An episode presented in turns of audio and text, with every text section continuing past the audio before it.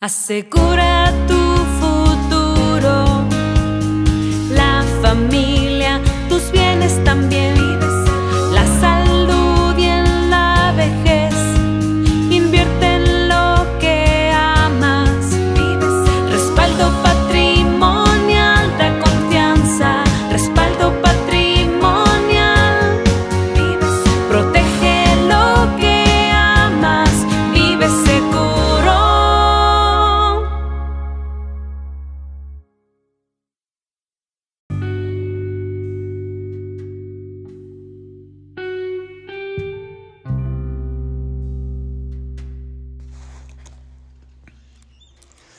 Día 27.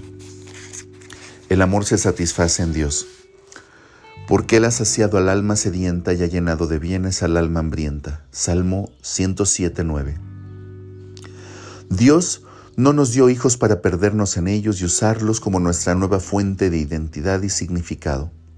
Tampoco quiso que se los entregáramos a otros mientras nosotros buscamos realizarnos en otra parte. Dios mismo quiere ser nuestra principal fuente de satisfacción. Solo Dios puede llenar el vacío que dejan en nosotros nuestro egoísmo y nuestra naturaleza caída. La gente suele pensar que si tuviera más dinero, placer o poder sería más feliz. El rey Salomón obtuvo las tres cosas en gran medida y descubrió que todo era vanidad y correr tras el viento. Eclesiastés capítulo 2 versículos del 1 al 25 te pueden ayudar a entender un poco más la vida de Salomón. Al final, llegó a la conclusión de que como al fin y al cabo todas las cosas buenas vienen de la mano de Dios, ¿quién comerá y quién se alegrará sin Él? No obstante, cuando nos sentimos insatisfechos solemos pensar que la felicidad se encuentra en algo que deseamos y no tenemos. No vemos que Dios creó nada en la tierra que pueda satisfacernos más que Él, ni siquiera nuestros propios hijos. Él formó los anhelos en nuestro interior para que lo buscáramos y nos llenáramos de su provisión celestial. Filipenses 4:19. El amor, el gozo y la paz verdaderos solo se encuentran en Dios. Galatas capítulo 5 versículos 22. La Biblia revela que cuando buscamos satisfacción en este mundo, no la encontramos y perdemos la oportunidad de conocer a Dios. Pero cuando encontramos nuestra suficiencia en el Señor, no solo lo hallamos a Él, sino que también obtenemos verdadero gozo como un beneficio extra. El salmista proclamó, Pon tu delicia en el Señor y Él te dará las peticiones de tu corazón. Salmo 37.4. Cuando tu mayor prioridad es buscar a Dios y amarlo, Él promete llenar tu corazón exactamente de lo que tú necesitas y anhelas. Todos en tu casa se beneficiarán de tener un Padre que disfrute a pleno de su relación con Dios. Cuando comienzas a entregar el control y dejar que Dios te llene de su amor con un propósito renovado y una conciencia en paz, el gozo que rebosa dentro de ti comienza a derramarse sobre tu familia también. Por eso, no fue inapropiado que Jesús afirmara, el que ama al hijo o a la hija más que a mí no es digno de mí. Mateo capítulo 10 versículo 37. Por más ilógica que parezca esta afirmación, tus hijos de verdad no deberían estar primero en la jerarquía de la vida. Tu cónyuge tampoco, ni siquiera tú mismo. Uno de los mayores desafíos del amor parental es conectar todas tus pasiones al canal de la comunión con Dios y después observar cómo Él te da el poder y multiplica lo que tu amor puede lograr en la vida de tus hijos, mucho más de lo que tú podrías llegar a ser. Amar a Dios primero te permitirá amar a tus hijos aún más. Por eso, puede decirse que vivir en una comunión satisfactoria con Él es el verdadero secreto de la crianza dinámica.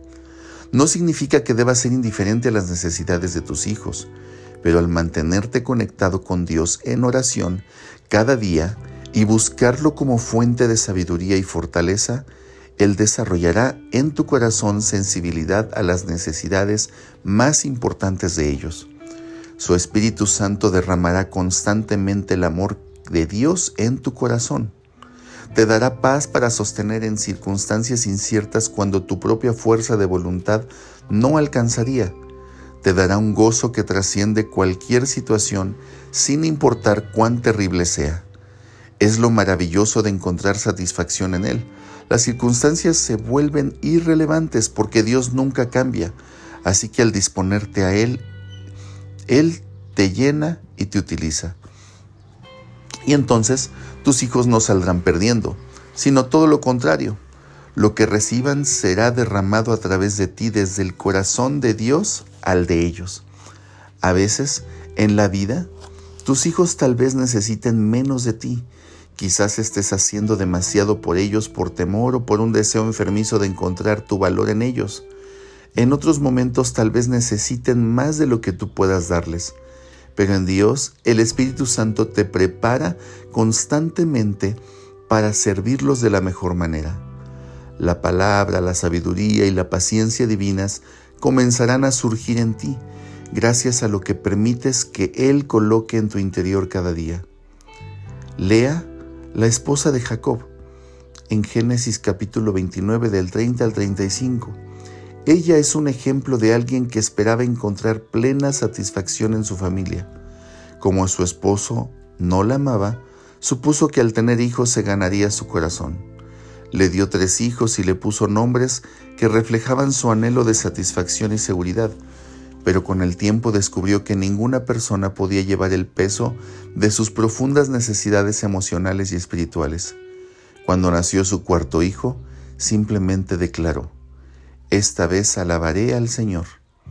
Terminó su búsqueda en donde debe comenzar la nuestra, y esa búsqueda es amar a Dios cuando nos sentimos insatisfechos tenemos que elevar el corazón a Dios y como su abundancia inmensa e interminable puede saciar el deseo de todo ser viviente, no necesitamos preocuparnos ni un segundo de que no alcance su provisión. En tu presencia hay plenitud de gozo, escribió el rey David en adoración al Señor. En tu diestra deleites para siempre. Salmos 16:11. Puedes disfrutar de Dios como tu fuente diaria, pero todo, todo esto es para todo lo que tú necesitas. Protege lo que amas, vive seguro.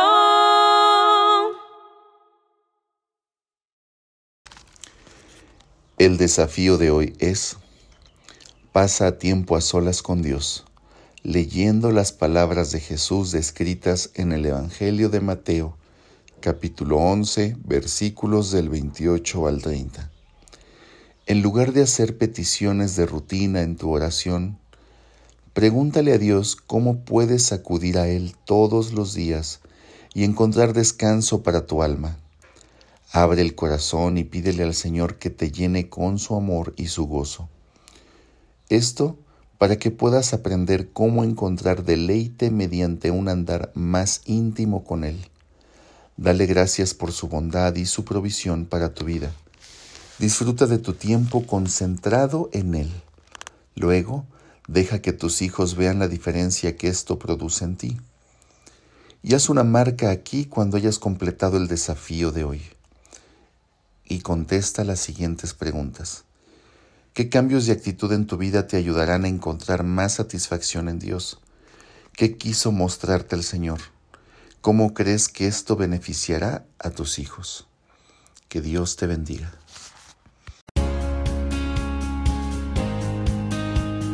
¿Has escuchado hablar sobre las rentas vitalicias? Las rentas vitalicias son una estrategia para que puedas vivir tu vejez sin preocuparte por tus ingresos acércate, asesórate e inicia ahora tu proyecto de rentas vitalicias. Protege lo que amas, vive seguro. Protege lo que amas, vive seguro.